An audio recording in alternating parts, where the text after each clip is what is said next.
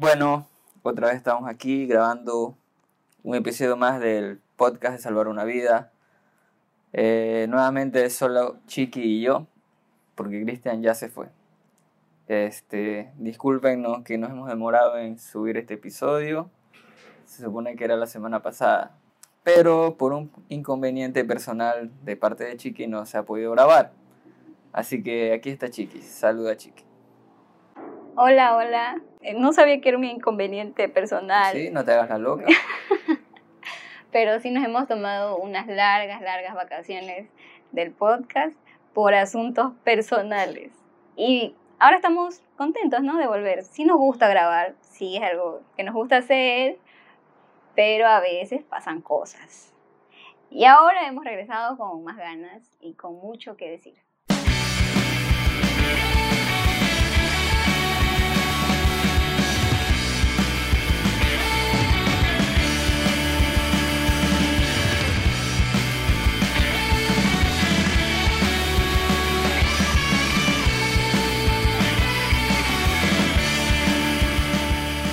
Así como decíamos, tenemos mucho de qué hablar. Israel también tiene temas los que quiere traer. Y yo, en este momento, he estado pensando mucho acerca de lo que eh, ha pasado, ¿no? Sobre el tema del aborto en los Estados Unidos. Se ha abolido, se diría, una ley que, que respaldaba el aborto. Pero no se da mucha noticia de eso. Sí, la verdad que sí, es algo importante, pero como que la gente no está ocupada en estos asuntos. La gente provida. Porque cuando se habla de que aprobaron el aborto, se hace un bullón en todos los medios que sí, las mujeres salen felices que se han aprobado sus derechos. Pero ahora yo no he visto nada por mi parte. Mm, Tienes razón, sí, me parece como que no hay mucha propaganda sobre el tema y es un tema muy relevante, creo yo. Bueno, es un tema que está presente siempre, ¿no? El tema del aborto eh, en nuestros países, en Latinoamérica, se busca aprobar la ley del aborto, a favor del aborto. Y Estados Unidos, que llevaba, que creo, 50 años, ah, donde había aprobado esta ley, ahora la retira. Y obviamente nosotros como cristianos, porque sí somos cristianos, eh, somos... Nosotros somos pro vida y creo que está de más andar diciendo que somos pro vida. Creo yo. O hay cristianos que no son... O sea, como cristianos yo creo que defendemos la vida siempre. Creo que debería estar sobreentendido que un cristiano es pro vida. Claro, porque justo hoy día me metí a un perfil de alguien y veía en su descripción todos sus salmos, sus versículos, que la luz de Cristo y al final hashtag provida. Y me dio mucha risa. ¿Por qué te dio risa? Eh, no sé, capaz como no estoy en esa lucha, en esa pelea de, de, del aborto, de cosas que estén de moda o tendencias. Para mí parece que es una tendencia más, nada más. O sea, no es un estilo de vida que, que es pro vida, como que está de más. Y yo pensaba poner en mi perfil pro pizza, pro hamburguesa. Israel Pacheco. Pero no, no lo voy a hacer, son ideas que se me vienen.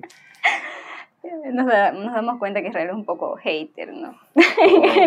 o- o poner hashtag hater o pro no tendencias. O sea, no me gustan las tendencias. Tú vas en contra de todo. Tú eres No en único y diferente. No me subo al tren, no me subo a los trenes. Y es que sí, yo creo que si eres cristiano, eres pro vida, porque si crees en lo que dice la palabra de Dios y sigues eh, una vida conforme a, la, a lo que Dios ha dicho, vas a saber que la Biblia es pro vida, ¿no? Que Dios habla de la vida desde la concepción, cuando, bueno, Aún antes. habla Antes- de la eternidad, No, no, desde que Dios lo planeó ya. por eso, O sea, desde mucho. desde la eternidad, por eso digo. Dios ya, ya tenía algo para ti, aún antes de, de que te conciban. Y dentro del, del vientre también, ¿no? Este, David dice, mi embrión vieron tus ojos, cuando habla de la omnipresencia y la omnipotencia de Dios. Entonces, me parece, sí, algo bueno, algo bueno que, que se haya quitado este, esta ley, porque para mí es un negociado lo del aborto, ¿no? Y estas clínicas de aborto son un negocio en los Estados Unidos. Entonces, que ahora sea ilegal, digo yo que se va a disminuir esto, se va a quitar esto y también eh, cuando algo es legal en un país se naturaliza, se normaliza es la palabra, se normaliza, ¿no? Como por ejemplo el alcohol, que hace años era ilegal y era visto mal, pero ahora todo el mundo toma alcohol y es una de las drogas que afecta más a las personas, de las que tiene mayores consecuencias. Pero como es legal, no se ve tan mal. Entonces yo por eso me alegro, me alegro que, haya sucedido esto en, los Estados Unidos, pero, pero, pero, pero, hablando de lo que decía Israel sobre las personas pro vida, me pasa algo y creo que ese es mi conflicto actualmente, porque hay alguien, una persona, no voy a decir su nombre porque, bueno, no es mi amiga tampoco, ni mi amigo, o sea, X, pero esta persona se dice ser pro vida, es un hombre. Y publica mucho sobre ser pro vida y es más, por él me enteré lo de la ley. sí, me informa, me informa. Pero va a las marchas y todo, ¿no? Es alguien que es un activista, podríamos decir. Bueno, pertenece, pertenece a este, a este movimiento. Y bueno, por ese lado, todo bien, pero en nuestro país actualmente hay una situación un poco delicada. Este, hay conmoción en nuestro país, estoy hablando de Ecuador, ¿no? Y hay muchas personas que están eh, luchando por sus derechos, ¿no? Saliendo a las calles, marchando para, para sentir apoyo o ser escuchadas por el gobierno. Y esta persona que les habla acerca, que, que habla sobre el, el provida, los odia.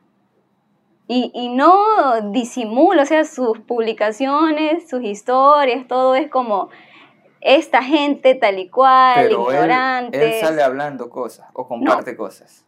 Comparte noticias de lo que está pasando en el país y luego él hace su comentario, con letras, ¿no? Letras, texto, que dice... post. No, historias, historias. Ah, historias. Ajá, en las historias. Y, y habla con odio hacia estas personas. Y como dice, ah, se merecen esto, por, no, si alguien falleció, se merecen esto por por eh, dañar al país, por lo que están haciendo. Entonces uno se queda como, aguanta. ¿Es provida? ¿Realmente es provida? O sea, ¿le importa la vida de las personas? Y sí se me hace delicado como mujer cuando un hombre habla acerca del aborto. Que tú también eres feminista, no les gusta a ellas que hablen porque mi cuerpo, mi decisión. Es que mira, no digo que, que esté mal que el hombre opine, pero cuando un hombre como este, cuando una persona que veo su, su forma de ser, su doble moral. Su doble moral, claro que me molesta. Me molesta porque te das cuenta que realmente no le importa la no vida. defiende derechos, justicia y todas esas cosas. Cuando en otra, en otra cancha, solo en esta cancha. Ajá. Y es que, mira, para mí el tema del aborto es muy, muy delicado. Obviamente que como cristiana tengo convicción de, de la vida y, y, y, ser pro vida y todo esto, pero es muy difícil dar una opinión acerca, sobre todo si conoces a alguien que está en esta situación ¿no? de, de, de aborto, porque realmente es algo que afecta a la mujer, o sea, tome la decisión que tome, va a afectar su vida, ¿entiendes? No es simplemente decir, ah, bueno, si lo, tengo o no lo, tengo. Ajá. No. Él como que los provida muchos. Tiene que tenerlo porque tiene que tenerlo y no hay. Ajá, y, eso es ser provida. Y no es ser empático. No Exactamente, o sea, sí, yo amo, o sea, yo estoy de acuerdo en, en que Dios tiene un plan para cada persona, yo creo realmente esto, pero entiendo que no todos lo entiendan, que no todos lo sepan y que esto eh, cuando una mujer queda embarazada, sin desearlo. Ajá, en, en, en, una situación complicada, quedó embarazada sin desearlo, como tú dices, es muy delicado. O sea, no es como simplemente decir, lo tengo o, o no lo tengo. Porque la vida de esa mujer va a cambiar. Desde el momento en que ella queda embarazada, la vida de esta mujer cambia. Y que un hombre solo diga, no, hay que sí, hay que, hay que, hay que odiar a las que abortan o cosas así como hablar desde, eh, desde el odio. ¿Me entiendes? No sé si me hago entender lo que estoy compartiendo. O sea, una cosa es defender una postura y ser muy cerrado en eso. Y otra cosa es ponerte en el lugar de la otra persona. O sea, cómo, la cosa es cómo lo dices, cómo persuadir a alguien. Si no sabes la historia de la persona y solamente porque, porque sí, por, por tú ganar un debate o qué sé yo, por defender tu posición, no, no, no está tan bien. Entonces, por eso sí me parece un poco delicado cuando un hombre opina, ¿no? No es que me dé coraje ni nada, pero creo que sí debería tener un poco más de delicadeza al hablar del tema. Porque, mira, si una mujer queda embarazada sin desearlo, ¿no? Viéndolo de un punto tal vez Tampoco no sin desearlo que este, este, le guste la vida alegre y bueno, no tiene planeado, pero anda en sus, en sus locuras. O como sea.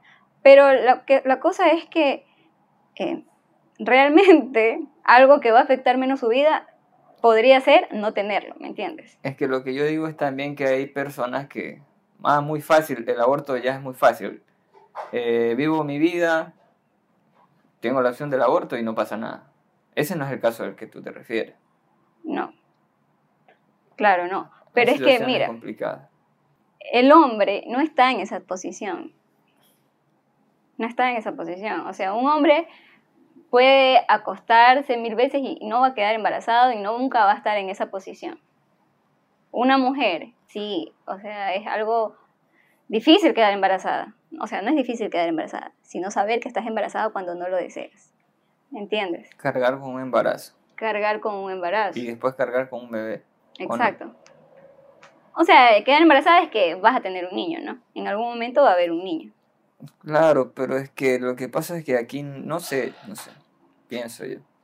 Debe haber, debería haber más planificación en caso de que alguien no quiera tener el hijo, que sé yo, darlo en adopción. O desde mucho antes ya tener como que unos padres para ese niño.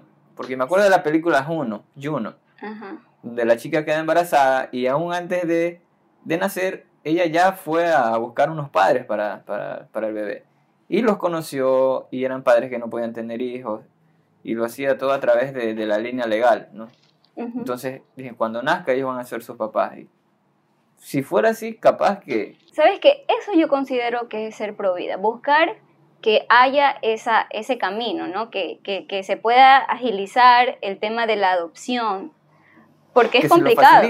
que se facilite. Tanto dinero que invierten en clínicas abortistas, que se invierta en eso y esos procesos sean más ya, pero yo hablo del lado de la, de la postura provida. Que los provida inviertan en eso. Porque dices ser provida y te crees provida solo por tener una opinión y salir a marchar. Esa es toda tu colaboración en apoyo a la vida. No haces No digo todos, ¿no? No, no digo todas las personas, pero muchas personas que sí. Por subirse a una tendencia. Claro, porque dicen que, bueno, es un ser humano. Y sí, todo es cierto, todo eso es cierto pero no es fácil para la persona que está cargando con eso. Soluciones. Claro, y la iglesia, sí, realmente la iglesia cae mucho en, en simplemente juzgar y no dar un acompañamiento. Caemos en ese error. Decir, la iglesia está en contra de esto, en contra del aborto, pero la persona que está pasando por esta situación, sea cual sea, sea como sea la, la chica, sea una loca o lo que sea, es una persona que necesita de amor. Es como Jesús vio a las personas, ¿me entiendes? Los vio y los vio perdidos, porque todas las personas están perdidas sin Dios, todas las personas. Y obviamente van a cometer errores. ¿Qué hace la iglesia? Juzgar y decir, no, está mal que abortes y punto. ¿Qué, ¿Qué, es lo que necesita esa persona que está en esa situación? Incluso, incluso cuando yo escucho a una chica feminista hablar del aborto como una celebración y que matar a los niños, yo pienso, ¿qué es lo que ha tenido que pasar esta chica en su vida para que llegue a esa posición? ¿Quién le hizo tanto daño? ¿Quién le hizo tanto daño a alguien para que llegue a esa posición? Son personas dolidas porque las mujeres sí, o sea, sí pasamos por situaciones difíciles, ¿me entiendes? O sea, yo no me he sanado, yo tengo algo mal ahí. Ajá, claro. Y vuelto, ¿De dónde nace todo ese odio hacia los hombres, ¿me entiendes? Tuvo que haber sido alguien que la dañara tanto para llegar a odiar de la forma en que odian a los hombres. No podemos negar la realidad del abuso físico, psicológico que recibe una mujer por parte de un hombre. Son realidades, ¿me entiendes? Pero hablamos de las feministas y son lo peor. Sí, o sea, la forma en la que hablan, la forma en la que se expresan, lo que ellas quieren imponer, no estoy de acuerdo en, en lo absoluto, pero veo a la mujer, veo a esa persona que tiene que estar muy dolida para llegar a eso. De la misma forma de las que apoyan el aborto, ¿no? Hay unas que sí, bueno, da, da mucho, como que a veces cuando yo escucho a algunas, eh, ¿cómo se dice?, activistas pro aborto, sí da como fastidio, la verdad. Por un momento me da fastidio, pero digo, cuando no tienes la si verdad... Te dan fastidio los pro vida, que también... Claro. Hay, mucho más. También me pasa con los, con los, con los pro aborto. No es, no es una generalización, pero hay pero realmente, realmente me da mucho más fastidio la gente pro vida que habla, como diríamos, hipócritamente, ¿no? Es una postura como que falsa. Es una moda. Como que es una moda, como... O sea, sí, eres pro vida, pero ¿qué estás haciendo a favor de la vida? Más que decirle a alguien que, que está mal que aborte. ¿Y cómo le explicas a esa persona? Estás tomando el tiempo de hablarle desde el amor hacia esa persona que está pasando por esa situación complicada. Claro, porque muchas veces solo se piensa en, el bebé, pero se olvidan de la, de la madre, es verdad. La iglesia. Tienen que pensar en los dos. No, no se puede hacer simplemente la vida del niño, también la madre tiene una vida. Por eso te digo, o sea, cuando, si lo vemos de un punto de vista, o sea, yo digo, hay muchas personas que han abortado, muchas chicas que tomaron la decisión de abortar. Y ellas viven su vida normal, como si nada hubiera pasado. Tal vez y sí tienen algo de, remordimiento, pero continuaron con su vida. ¿Entiendes? Pero obviamente fue un error, fue un pecado y, en algún momento ellos tendrán que dar cuenta por sus actos, como todos nosotros. Todas las personas vamos a tener que rendir cuentas delante de Dios por, los, por nuestros actos. Claro, ahora no es que el aborto es un pecado más grande. Todos los pecados son iguales. Por eso. O sea, la señora que miente y chismea y cuenta chisme es igual que la que aborta para Dios, delante de Dios. Delante de Dios. De ahí, ante los efectos y lo, lo, que puede causar, ya es otra cosa. Claro, las consecuencias de, de ciertos pecados son más grandes que otros. Claro, no es que dejo de decir, en el trono final, en el juicio final, tú abortaste. Y usted, a la quinta paila. Más, sí, un daño más. Pero a veces lo tenemos así, como que pecados más grandes y pecados más pequeños. Nosotros, las personas, clasificamos de esa forma.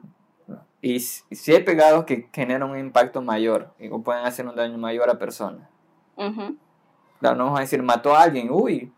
Es lo mismo que mentir. Claro, si no. no, claro. Pero ante Dios sí. Claro, no hay pecado tan grande que haga que Dios, no, te pueda, perdonar. Ajá, o que o pecado tan insignificante que Dios no, necesite, no necesites de perdón. Ajá, exacto. Es como que, uy, la sangre de Jesús derramada de la cruz no alcanza para perdonar ese pecado. No, ese está muy grande, ese no, no, lo pago. Mucha sangre. Este, ¿Para qué voy a gastar mi sangre en ese pecadito? Para ese pecadito no, no di mi sangre. Este, esta semana venía leyendo el libro de los números. Eh, no tenía un plan de lectura y leía siempre el versículo del día que me daba la aplicación. Pero me, me topé con cosas de, de, cuando el pueblo de Dios estaba pasando el desierto, los 40 años del desierto. Y me pareció me pareció interesante, porque me encontraba cosas fantásticas, que yo digo, si alguien no tiene de Dios y lee esto, no lo podría creer. Y también con, me encontraba con cosas como, por ejemplo, del pueblo de Dios. Salía de una prueba, se encontraba otra y decía, ¿por qué no, no, no nos quedamos en Egipto? ¿Por qué venimos a morir en el desierto? Pero habían salido de una prueba donde Algo maravilloso, extraordinario les había pasado y por qué no creían que otra vez podía, podía volver a pasar. Bueno, el libro de Números habla de la, nos presenta al- a la, la decadencia del pueblo de Israel. Ah, Es lo, lo- lo peor del De eso pueblo se de Israel. trata, ajá, de eso se trata el libro de Números. Porque ese era un pueblo que Dios mismo Querían matarlo Quería- a todos. Y Dios mató a Artísimo, bajó a Artísimo. Se bajó leyendo, leyendo. Me di cuenta que hartísima gente y de la manera más fantástica, Fantasiosa. fantasiosa. O fantástica, uh, qué genial. No, fantásticamente, que, que pasaron cosas muy Asombrosas. místicas, digo, mágicas. Que no eh, pasan actualmente. Que ahorita no pasan. Por ejemplo, tú ahorita has visto un animal que hable. O sí, Nunca sí jamás. hablan los animales. No, ¿en dónde? Los loros. Los loritos, claro. A veces hay videos de perritos que dicen que hablan, pero no, son, son, Son sonidos. son ladridos que... Pero y vi el, en, el- en ese libro, en ese transcurso, es el de la burra que habló. Bueno, Y- la serpiente hablaba, ¿no? En el, en el Edén. Capaz vemos ahora un burro que hable. Sí hay muchos, como nosotros. No, pero sí, el libro de, de números nos presenta la, la decadencia del pueblo de Israel y cómo un pueblo al que Dios le mostraba tanto su fidelidad de forma asombrosa, como tú dices, cómo volvía a dudar. Y también, o sea, toda Y la Biblia nos, nos toda la Biblia nos, ajá, nos representa a nosotros también. Son Porque cosas que pasan. Hemos visto cosas en nuestra vida que han pasado y más adelante Llega otra prueba otra prueba y no tenemos esa fe. Y dudamos otra vez. Y volvemos a dudar. Y Dios no nos destruye ahora. no nos destruye. Es que, bueno, ¿por qué pasaban esas cosas antes y por qué no pasan ahora? Sí, también. ¿No? ¿Quieres que Dios te destruya con un rayo? Psh, caigas muerto ahí. A mí no, pero a otros sí. Estamos hablando del amor, Dios mío. Eh, otra cosa que pensaba, este, a veces he escuchado que, que el viaje de Egipto a la tierra prometida era corto en realidad. Eran días nomás que se debían haber demorado. Y dicen, ¿por qué se demoraron mucho? Porque Dios los estaba preparando.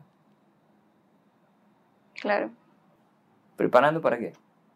para poder tomar posesión de la tierra, O sea, tenían de que la prepararse tierra 40 prometida. años. ¿Quiénes salieron de Egipto? Las personas que salieron de Egipto no estaban preparadas para guerrear. Ah, preparándolos militarmente. También, también, y preparando, o sea, las personas que entraron fue un remanente, ¿no? Ya, De- entonces mucha gente dice, eran pocos días, pero se demoraron porque fue culpa de ellos. También, no estaban preparados eh, Pero no es culpa mía no estar preparado. pues. por la dureza de sus corazones, por la incredulidad, ¿me entiendes? Ya, si sacábamos la incredulidad y solamente era preparado estratégicamente para conquistar, hubieran sido menos. Es que era la Menos fe, antes. más que todo. Era la fe del pueblo, ¿no? No, no creía, seguía. De Egipto salió Por- mucha gente idólatra. Porque, Todo el pueblo. para estar 40 años, ¿no? 40 años, de una distancia que dieron mil vueltas al mismo lugar. vueltas, ¿Cómo, sí, cómo fue? No, no me cabe en la cabeza. Dieron Un viaje, imagínate un de 40 años. Dieron 40 años. vueltas y vueltas. Emprende un y viaje, vueltas 40 y años. vueltas y vueltas. Si vemos el mapa, la distancia, distancia es que había ahí, también, era este, caminando. ¿qué? no, no, Dios les decía, asiéntense. Se asentaban por Armaban tiempo. las carpas y todo el asunto, hasta que Dios decía, bueno, avancen, y se movía la nube, la columna de nube. Se movía, ¿no? El Señor. Daban y ellos vueltas también. Donde se detenía el Señor, bueno, armaban su carpita. Había, había veces que creo que un día duraba el Señor ahí, bueno, otra vez se movía. Y era armar todo, Un el- campamento. todo un campamento y armar todo el tabernáculo y todas estas, todas estas cosas. Bueno, Pero a Dios los estaba preparando. la gente que Claro. también usa mucho esa, ¿qué será? Alegoría, decir, estoy en el desierto. Estoy pasando por el desierto. En una etapa de mi vida que estoy en el desierto. O Dios haciendo- me lleva al desierto para prepararme. Pero muchas veces estás en el desierto porque por ti mismo también. Porque no has aprendido, no has, no, no has creído tanto como para ya entrar. Necesitas todavía ser preparado, estar en silencio con Dios, aprender a confiar de Dios. Claro, pero depende también de qué desierto, porque si estás en el desierto como Jesús se retiraba al desierto, estás muy bien. Pero si estás en el O desierto, necesitas un tiempo de como el calma, pueblo de como, Israel. como Elías, ¿no? Necesitó un tiempo porque cayó en, en depresión el pobre Elías a ver que le iban a matar. Y es increíble, ¿no? De- también, después de todo lo que hace Elías, duda. duda.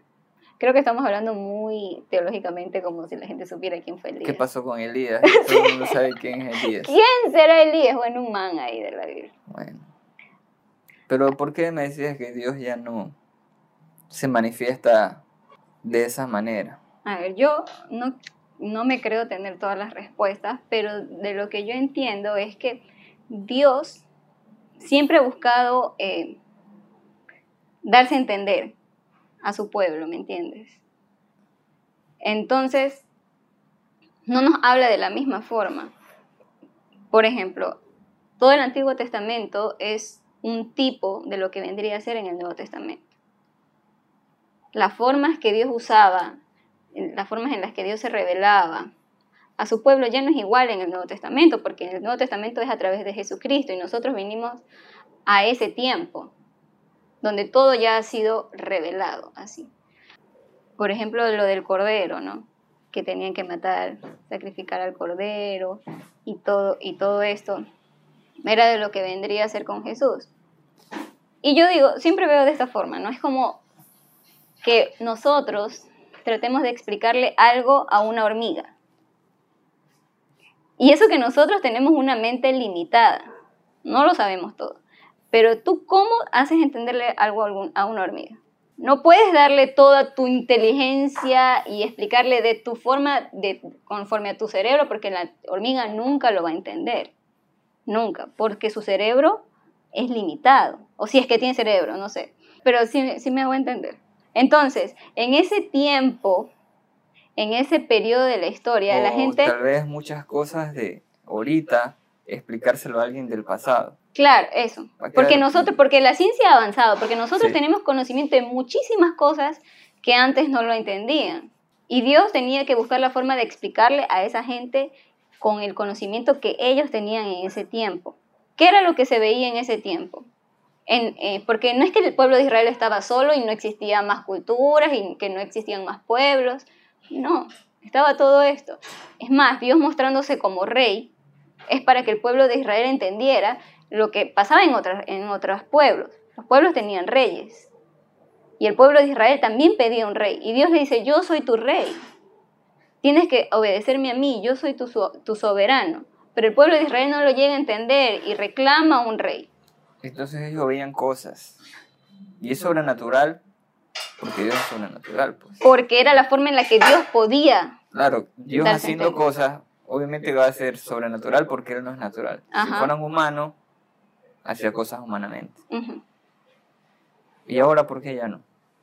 Yo creo que incluso ahora, si las personas vieran algo sobrenatural, lo dudarían. Porque hemos llegado a una era del razonamiento, ¿no? Porque ahora milagros pasan también.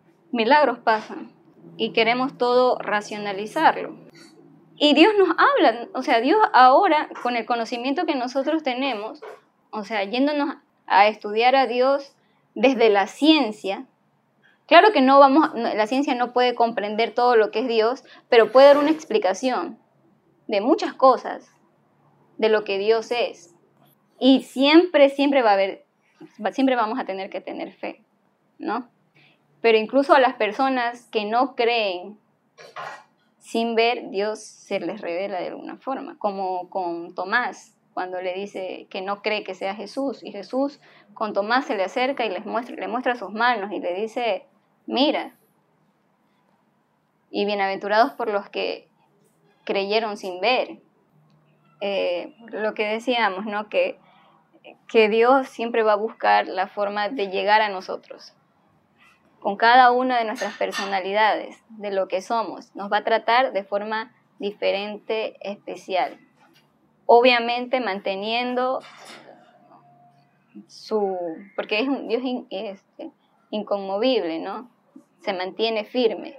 Es el mismo, es el mismo, de ayer, hoy, por los siglos. Y Dios no puede ir en contra de su naturaleza. No va a ir en contra de su, de su naturaleza. Dios es santo. Dios es justo. Dios es amor. No va a ir en contra de esas cosas. No va a ser un Dios malvado. Ajá. Aunque muchos dicen que Dios es un Dios malvado porque mandaba a matar pueblos enteros, mujeres, niños. Pero ahora que pasa la maldad en el mundo, dicen, ¿por dónde está Dios? Ahí quieren que los ejecute a esos malvados. A los malvados, pero no mujeres y niños. Era la forma en la que se radicaba en ese tiempo. Por eso yo te digo que Dios es el mismo, pero actúa. A ver, va a sonar raro como decir que Dios cambia, ¿no? dependiendo de las circunstancias. Pero desde su justicia, Él sabe lo que era mejor para la humanidad. ¿Me entiendes?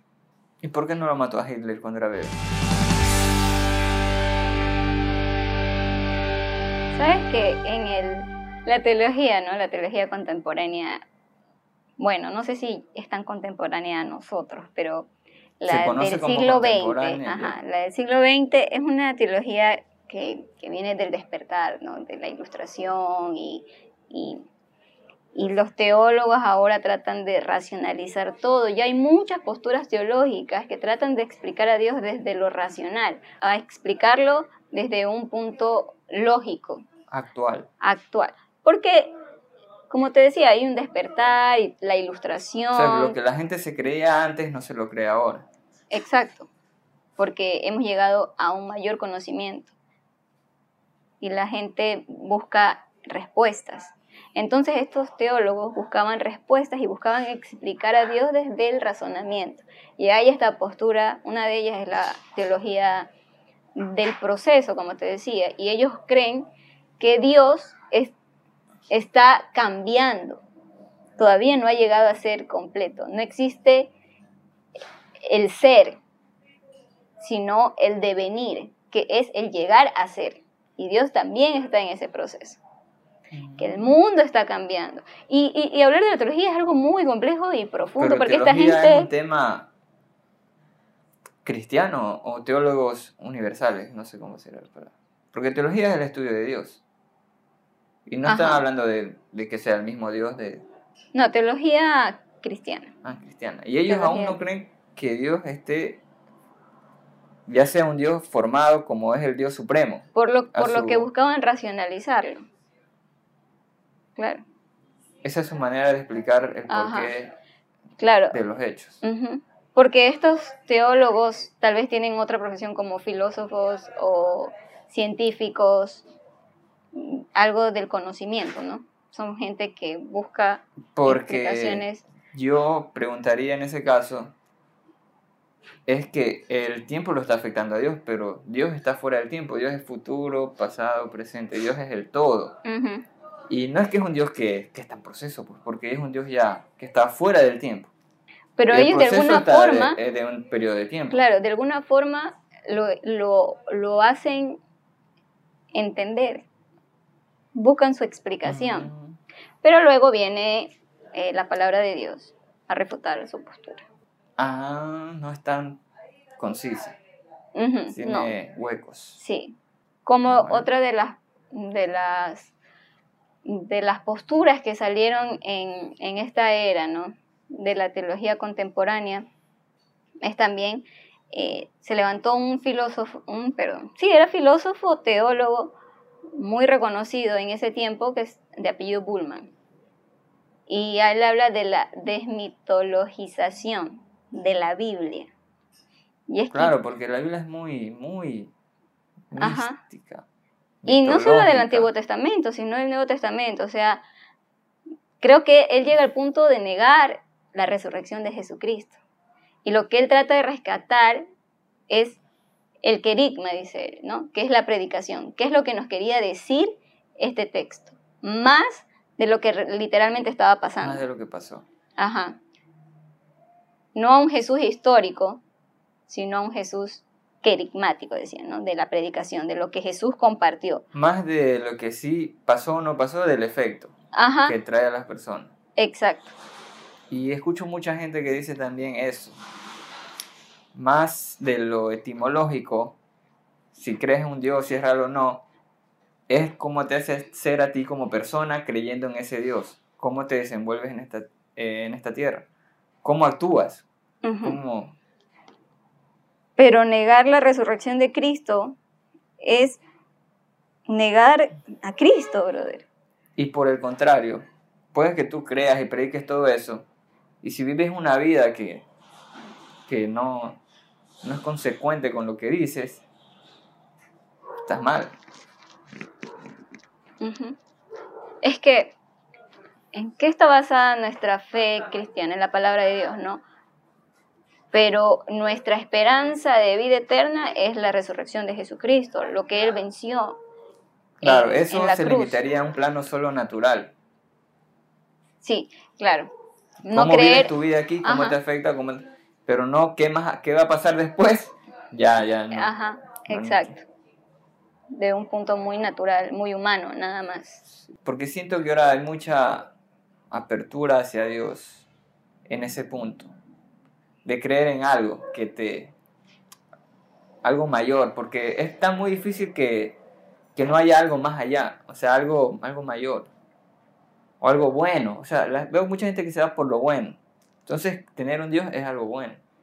Como persona, porque te va a afectar y va a, a in- influenciarte en tu diario vivir. De que si no crees en un Dios, Es que mira, pueden pasar años y siglos y siglos y siempre va a haber el punto de la gente preguntándose por qué existo. La razón, ¿no? ¿Por qué existo? ¿Para qué vivo? Y es una cuestión que, que se ha tratado desde tiempos inmemorables. Siempre, ¿no? Partiendo desde el del misticismo, como hablábamos, ¿no? Eh, el- la gente, las culturas de ese tiempo, buscando una explicación del por qué existe el universo y todo eso, luego pasando a la filosofía, la teología y ahora la ciencia. ¿De dónde venimos? ¿A dónde vamos? O si solamente es esto, o si hay un más allá. Y el ser humano tiene esta tendencia a querer dejar un legado como no querer acabar y ya que quede ahí, claro, yo pensaba, este, o la trascendencia. ya, pensaba, o en tu futuro, ¿no? O nuestro futuro como raza humana. No quieren que se, extienda, que se extinga la raza humana. Pero yo en una época de mi vida muy, que me importista, pensaba, el mundo no se va a acabar mientras yo esté vivo. No va a pasar todo eso, el cambio- calentamiento global y, y la huella ecológica, todo eso. Y di- dije, eso no me va a pasar a mí, allá que ya sea problema de mis hijos. ¿Y qué pasa si se extingue la raza humana? Ya no me va a afectar a mí. Ya no voy a Ya- estar. ya, sea, lo daba como que, ¿para qué queremos salvar este planeta? Pensaba así ego- egoístamente tal vez. ¿Y ahora cómo piensas? Ahora no estoy muy convencido de otras cosas, pero no, no pienso en eso, no tengo esa idea ahora. Ya no, pero o sea, si ya no te, si, si antes no te importaba, ahora te importa o ya n- Capaz que ahorita porque todavía no tengo hijos, no pienso en eso. Pero digo que sí tenemos que cuidar el planeta y no nos involucra todo. puede ser que sí se acabe o no. Puede ser que sí se acabe, pero igualmente no es algo que me atormenta. O- Mm, Es que, no sé, yo sí lo he pensado porque hace, un, hace unos años vi el documental de Elon Musk, Elon Musk, sobre, eh, creo que del Internet, la tecnología. Es muy, muy buen documental, que no me acuerdo cómo se llama. Pero él hablaba de cómo está avanzando a pasos agigantados la tecnología y la inteligencia, ¿no? A llegar a la inteligencia artificial. Y cómo vamos, hacia dónde podríamos llegar. Y cómo eso afecta al mundo, al planeta. Y el internet y Pero todas tú crees estas que vas a ondas estar viva y todo esto pase todo eso. puede pasar. Ah, ¿tú crees que sí puede claro pasar? que sí puede viva? pasar. Yo creo que Y sí. puedas ver a tus... Puedes A mis sufrirlo, hijos. sufrirlo tú. Sí, creo que sí. Podría pasar. O sea, Porque- tengo 27 años. Y en estos 27 años el mundo ha avanzado un montón. Mucho más de lo que avanzó 1500 años. En estos últimos 50 años. ¿Tú has pensado en tu funeral? No. No. Yo a veces pienso que sería triste que nadie venga a mi funeral. Pero después digo, no voy a No voy estar a ahí, estar. no lo voy a saber, no. O personas con las que me llevaba bien y digo, chuta, esta persona incapaz me distancié y no, no vino a mi funeral. no creo que venga ahí. O, pero no vamos a estar aquí. O cómo quería que, cómo quisiera que fuera. O sería muy triste que, que venga poquita gente o que mucha gente diga, no, ¿para qué voy a ir si era un, un pesado? O no sé.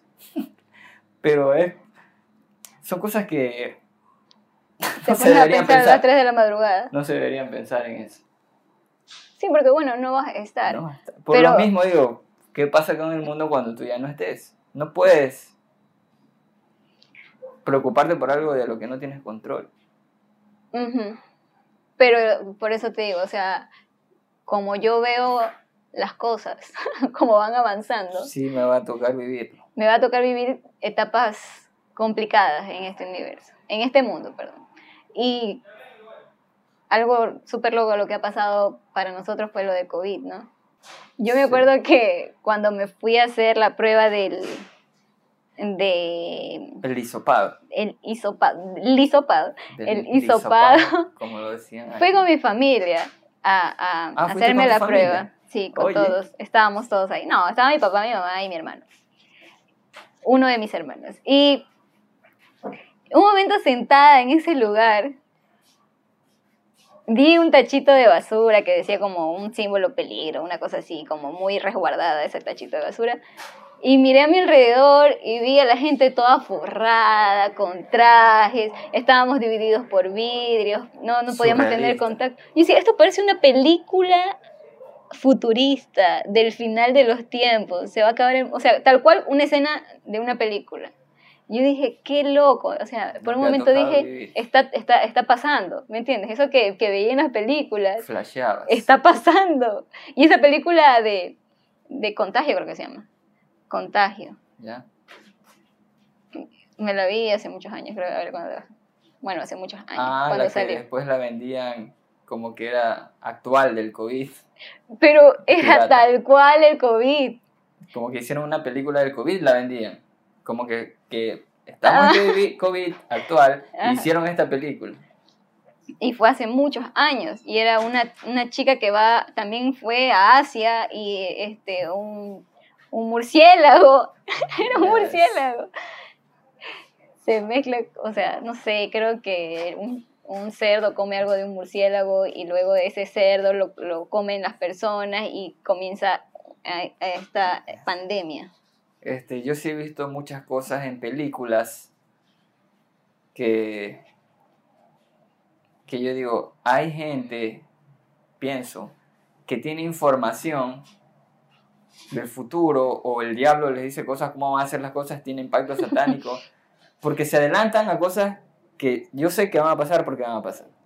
Así, tal cual. Por ejemplo, los zombies, eso va a pasar, eso va a pasar. Israel, Yo- me asusta. 100% y muchas cosas de tecnología de, de que lo ponen como terrorífico. Y yo creo que hay gente que tiene información, brother. Digo, eso no sale así de la mente nada más. Yo también creo. En películas. sobre la yo inteligencia las- artificial, a mí sí es como esto estos manes se saben. va a descontrolar en algún momento. Vamos a tener Claro, que buscar la forma de... de, Esas películas futuristas, digo, es... No, creo que ellos tienen información de que esto va a pasar porque va a pasar. Así que miren películas futuristas.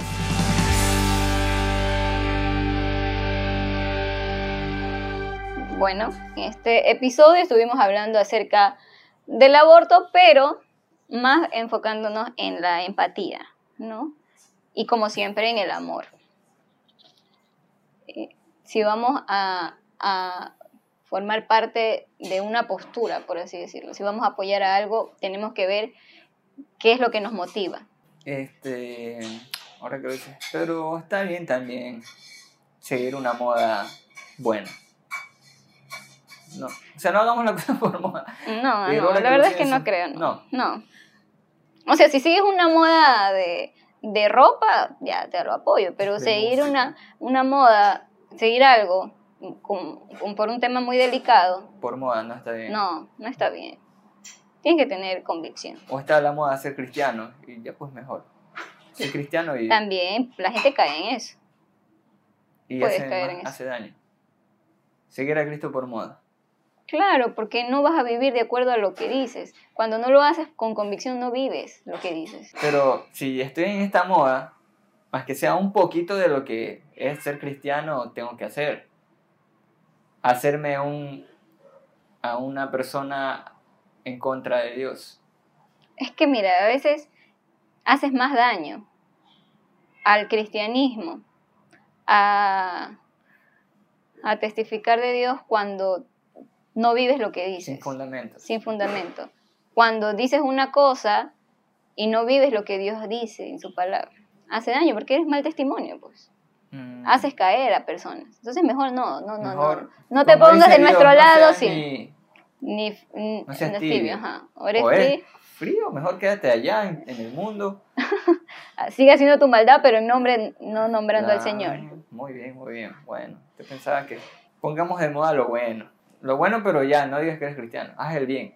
Nosotros promovemos, ah, eh, o sea, queremos promover que la gente haga el bien con salvar una vida y no decimos tienes que ser cristiano para hacerlo. Todos pueden hacer, tener actos de amor hacia los demás, de, de amabilidad hacia los demás y está bien. Claro, y decía, en vez de estar predicando de, o de Satanás, o del mundo, de, de la maldad, alguien se pone de moda cristiano y habla de las cosas buenas de, de Dios. En vez de promover el odio. Mm, Capaz y sí, ¿no? Pero, o sea, pero esa persona delante de Dios Muy No. Sería ajá. un engaño. lo vomita de su boca, dicen. Bueno, pongamos de moda el amor entonces. Eso. Que sea de moda. Que sea eh, el movimiento. El movimiento es amor. ¿Qué más? Hablamos de un poco de teología. Hoy sí fuimos muy cristianos. Chiqui nos iluminó con su teología. Y disculparon cualquier cosita. Pero siento que hoy sí fuimos muy cristianos. Espero que no nos llamen la atención. Bueno, hoy sí compartimos mucho eh, temas teológicos. Contenido- contenido teológico, Biblia y, y todo esto, ¿no? Y la mayoría de los que nos escuchan son Sí, gente cristiana. Sí. Y si no eres cristiano, eh, Algo de luz. Te llegó. Espero que les llegue algo de luz. por lo menos yo siempre eh, cuando hablo acerca de, bueno, hablo en estos podcasts, digo por lo menos que quede la duda, que te genere una duda. Si algo de lo que dije, dices, esta man está loca, puede ser, Investiga. pero investigalo. Busca siempre informarte, busca la verdad. No te quedes en la ignorancia. Siempre motivar a la gente a que investigue. Tal vez y yo me esté equivocando en algo que dije, o tal vez no. Espero que no. Muy bien, ¿qué más? Bueno, creo que eso es todo, ¿no? Todo lo que hablamos hoy y también hablamos de, del futuro. Que el futuro, estamos viviendo el futuro. Ya lo estamos viviendo lo que veíamos en las películas. Ajá. Y esto está avanzando muy, muy, muy rápido. ¿A dónde vamos a parar? Bueno, como decíamos, nuestra confianza está en Dios. Esa es nuestra paz, nuestra seguridad. Bueno, entonces así nos despedimos. Como siempre agradecemos a las personas que nos escuchan por escucharnos y a la gente que, que comparte. ¿Les vamos a hacer llegar su regalo? Claro que sí. Claro que sí. Muchas gracias por estar ahí, los que pudieron escuchar o los que se animaron a escuchar este podcast. Los queremos mucho. Eh, que Dios los bendiga. que Dios los guarde. Amén.